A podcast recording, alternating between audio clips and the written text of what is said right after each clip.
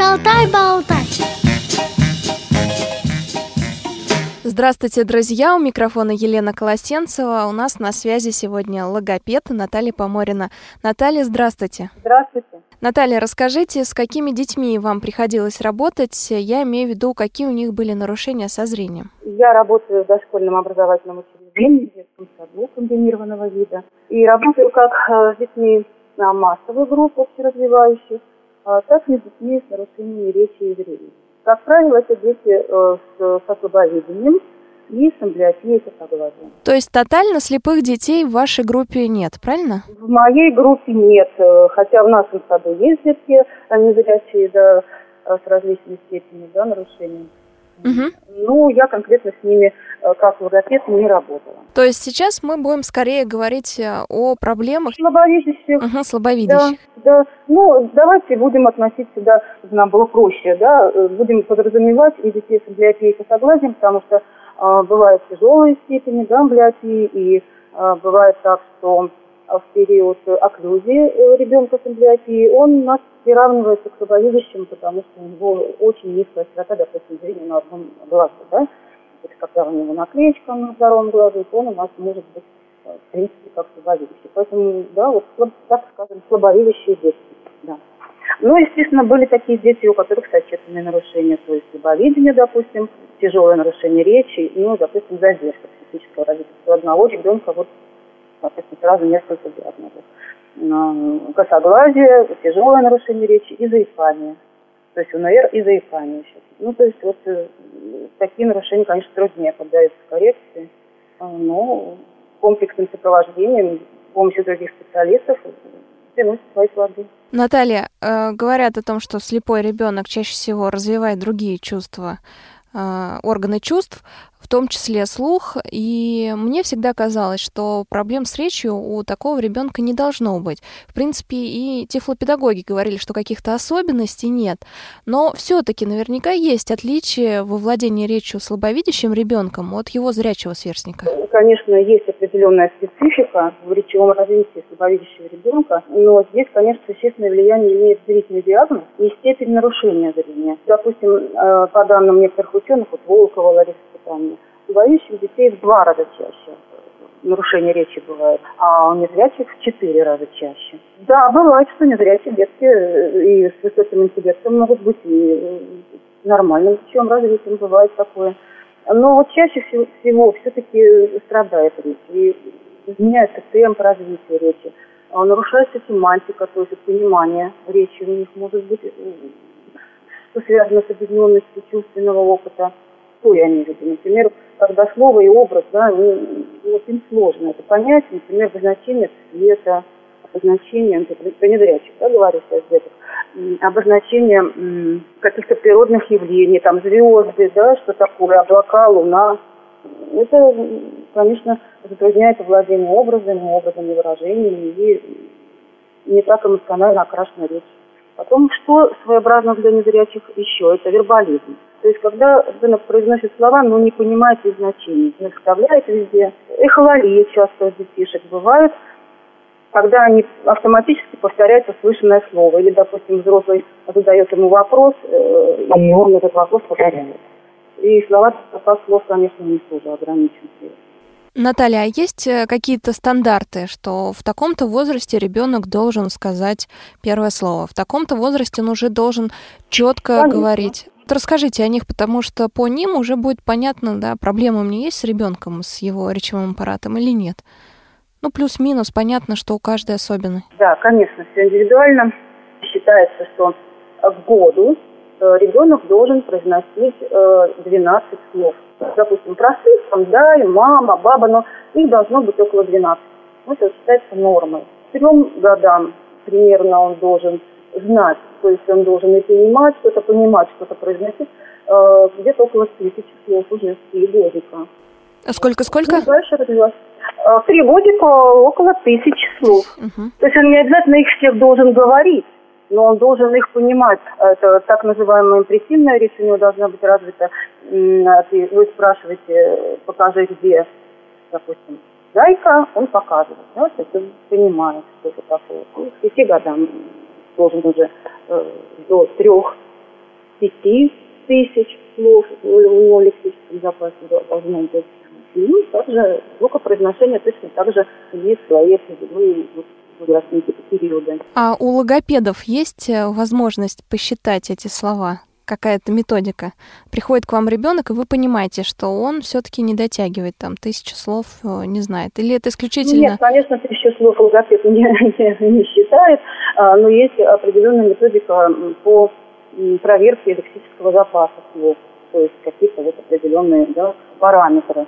А, ну и, естественно, вот беседа, собираешь анамнез у мамы, а, то есть ну, буквально на веру. Иногда некоторые мамочки, они записывают слова, считают. Иногда просто спрашиваешь. Ну и, конечно, по специальным пособиям проверяешь Наталья, а как э, пополнять этот словарный запас, если мы знаем, что ребенок не дотягивает, знает меньше слов, чем его сверстники? Как ему помочь? Первое, что это больше с ребенком родители должны больше с разговаривать. Да?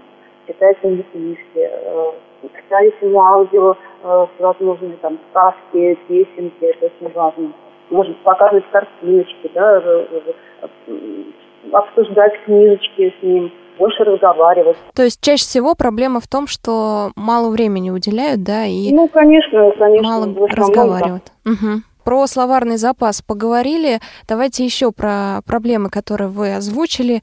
А, вот это повторение за взрослыми и неосознание, непонимание слов, которые произносят. Как угу. с этим бороться? Какие есть методики? Здесь в основном, э, конечно, э, работа психопедагога и логопеда именно групп незрячих детей. Здесь надо объяснять значение слов.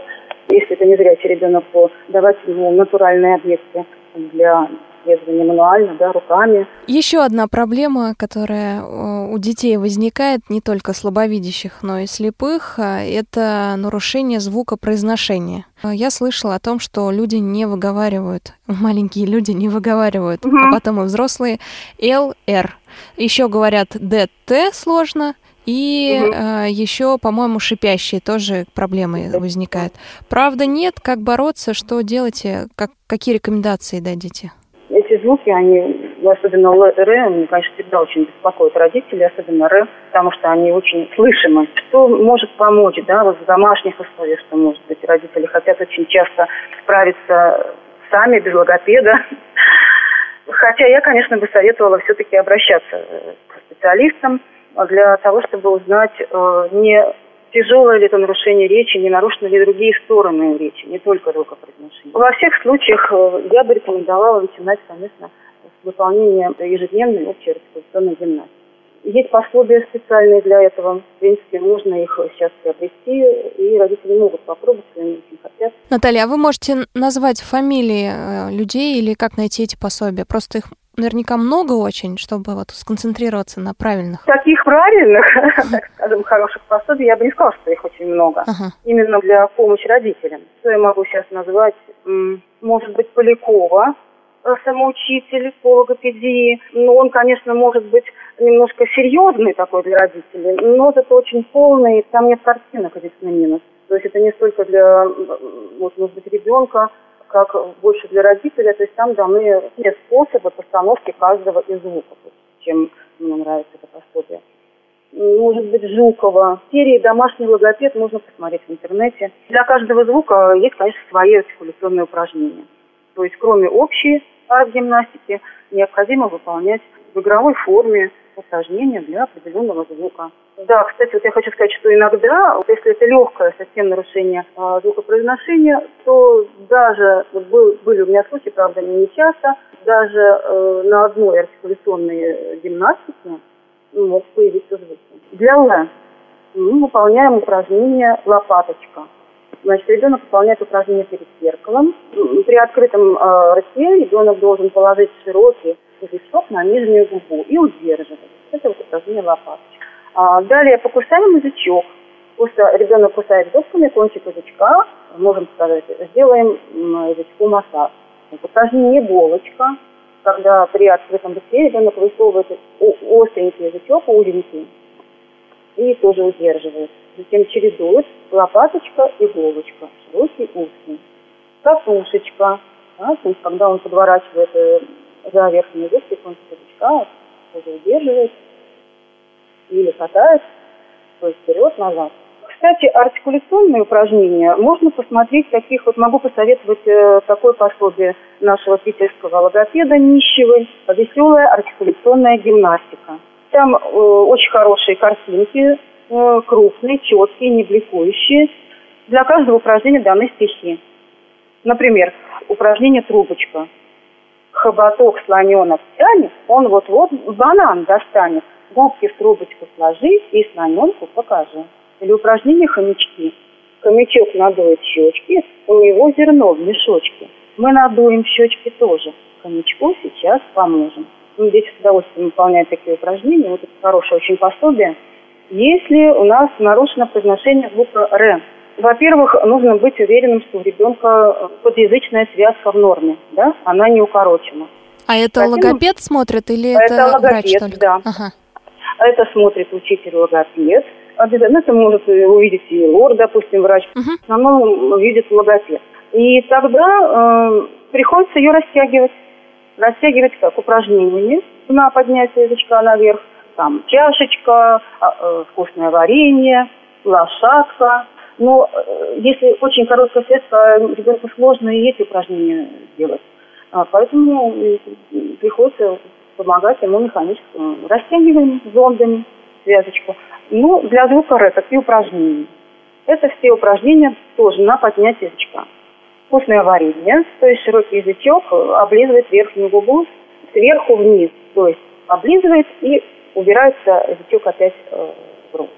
А, далее упражнение парус, то есть при открытом рте э, ребенок должен держать широкий язычок на бугорках за верхними зубками. Далее упражнение дятел, когда широкий язычок на бугорках произносит дес, дес, дес, дес, дес. лошадка с цоками язычком и грибочек. Э, значит, э, когда язычок присасывается к верхнему небу и удерживается. При этом связочка также растягивается, с этого упражнения очень часто начинают логопеды постановку звука. Вот хочу сказать, что всегда начинаю работать с детьми с дыхательных упражнений. Я считаю, что это очень важно, так как дыхание – это основа речи. И опять же, для звука Р нам нужна сильная воздушная струя, поэтому могу посоветовать такие упражнения, как, например, буря в стакане. Это для детей просто развлечение. Наливается в стакан немного воды, берется соломинка, и ребенок начинает бить эту соломинку, получаются пузырьки, вода бурлит, ему интересно, но при этом надо попросить ребенка, чтобы он не надувал щечки. То есть нам нужна прямая воздушная струя. Надувание свечки, тоже просим не надувать щечки. Надувание шариков, поддувание э, кораблик, допустим, бумажный кораблик, например, вот в садике с водой, да, ребенок поддувает, подталкивает его воздушной струей. А, еще одно упражнение есть, я просто хотела понять, э, для чего, но это язык э, складывают трубочкой. Может быть, кто-то оспорит из логопедов вот то, что я сейчас скажу. Но я это упражнение не использую. Мне лично оно не нужно. Угу. Вот еще говорят некоторые логопеды, что э, не нужны упражнения, уже я сама себе как, как бы себе противоречу, да, но просто вспомнила, а, что не нужны упражнения для звука Л. Общение, то есть сразу ставим звук и все. Ну, тоже здесь как бы я не согласна. Я считаю, что все равно нужно разработать мышцы языка. И опять же, я говорила, какие упражнения да, нужны для звука. Шипящих упражнений также на поднятие язычка, на распластывание его, чтобы он был широким. Это тоже вкусное варенье, чашечка, лесенка, покусаем язычок. Ну, такие упражнения для ше. Понимаете, в каждом случае нужно смотреть, насколько и как нарушен звук. Потому что эпигматизмы, да, это вот нарушение звука, шип, ну, шипящих звуков, они могут быть разными. И в каждом из случаев нужно применять определенные методики. Он может быть межзубным шипящий звук, он может быть боковым, носовым. Это искажение звуков, да? И при искажении нужно опять же э, проверить, не укорочена ли подъязычная связочка у ребенка, растягивается, если что. И приоритетное значение здесь, конечно, дыхательным и респирационным упражнениям. А бывают замены звука Ш. Например, ребенок заменяет звук Ш на С. То есть говорить не шапка, а шапка. А тогда здесь, э, конечно, параллельно с постановкой звука, с гимнастикой, постановкой, обязательно нужны упражнения на развитие фонематического слуха. Обязательно. То есть используются при этом разные упражнения, картинки, символы для помощи ребенку, да, чтобы он понял, чем отличаются звуки. Э, допустим, Ш – картиночка сдувающего шарика. Э, на звук С, допустим, кипящий чайник. То есть картинки могут быть разные. Э, на звук Т, если он заменяет он, молоточек показываемому. Развлечения на основе тактильных ощущений. Например, по воздушной струе. Звук Ш теплая, длительная струя воздуха. Ребенок ощущает ладошкой, подносит к рту. При Т точкообразная, а при С воздух холодный идет. В ночь и в мороз шутку серьез. С вами всегда Радио ВОЗ. Друзья мои, вы слушаете программу «Шалтай-болтай». У микрофона Елена Колосенцева, на связи логопед Наталья Поморина. А, Наталья, вы рассказали о струе, да, почувствовать рукой а, и показать картинки. А если действительно ребенок очень плохо видит, а, картинки сложно показать и сложно ему срисовать со взрослого какой-то звук, да, тоже упражнение, Имеется если... артикуляция, да? Да, если мы угу. показываем ложечку, грибочек, угу. то сложно. Как э, тогда передать ребенку, если он не очень понимает, где там у нас э, язычок, не знает всех названий, как э, ему вот правильно показать это? Да, конечно, дети с тяжелыми нарушениями зрения, а если ему плохо видно, непонятно, конечно, он не улавливает артикулирование, да, вот, которое показывает логопед, конечно, тогда логопеду приходится задействовать другие анализаторы ребенка слуховой, то есть объяснять. Вот на осязательные, вот то, что я говорила сейчас по воздушной струе, применяются доступные сравнения артикуляции звуков э, с образами предметов. А можно себе позволить э, залезть, что ли, в рот к ребенку? Если я ну, мама, ну, конечно, показать... Да. Обязательно, да. Механическая помощь, по-другому здесь, конечно, сложно. Да, с механической помощью в основном вот ставится таких детишек да, звуки. Понятно. А, ну и опять же фонематический слух развивается, да, обязательно параллельно, то есть это очень важно. Воздушная струя и фонематический слух, то есть мы отличаем, просим, да, э, помогаем ему различить все-таки эти звуки между собой, там, которые он там заменяет, да, ШНС или там ЗНС, так далее. Наталья, у нас совсем мало времени осталось, поэтому э, я хочу, чтобы вы э, рассказали о проблемах, которые могут возникнуть с ребенком, если мы вовремя не уберем э, проблемы в артикуляции, со словарным запасом и так далее. То есть вовремя не покажем его логопеду. В дальнейшем, когда вырастет э, ребенок, отразится ли это на социализации его, на взаимоотношениях э, с коллегами даже, с одноклассниками, однокурсниками и так далее? Конечно. Надо обязательно показывать ребенка специалистам. И э, чем раньше будет оказана помощь, тем больше шансов, конечно, что дефекты не превратятся в какую-то стойкую неисправимую потом привычку. Ну и, конечно, мы знаем, что если ребенок плохо говорит даже в дошкольном учреждении, если там, допустим, есть дети молчаны, которые вообще не разговаривают с ними, дети, другие дети мало общаются, мало играют, могут даже высмеивать их. И, естественно, в школе то же самое. иногда даже получается так, что необходима помощь психолога, невролога, потому что учитель логопед в своей работе он использует только педагогические приемы.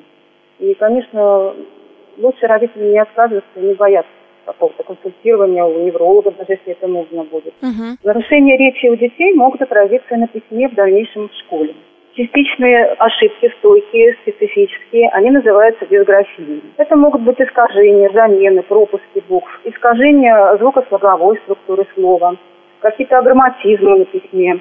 Они могут э, возникнуть у детей даже у тех, э, кто посещал логопедические занятия, ну, был э, с тяжелым нарушением речи.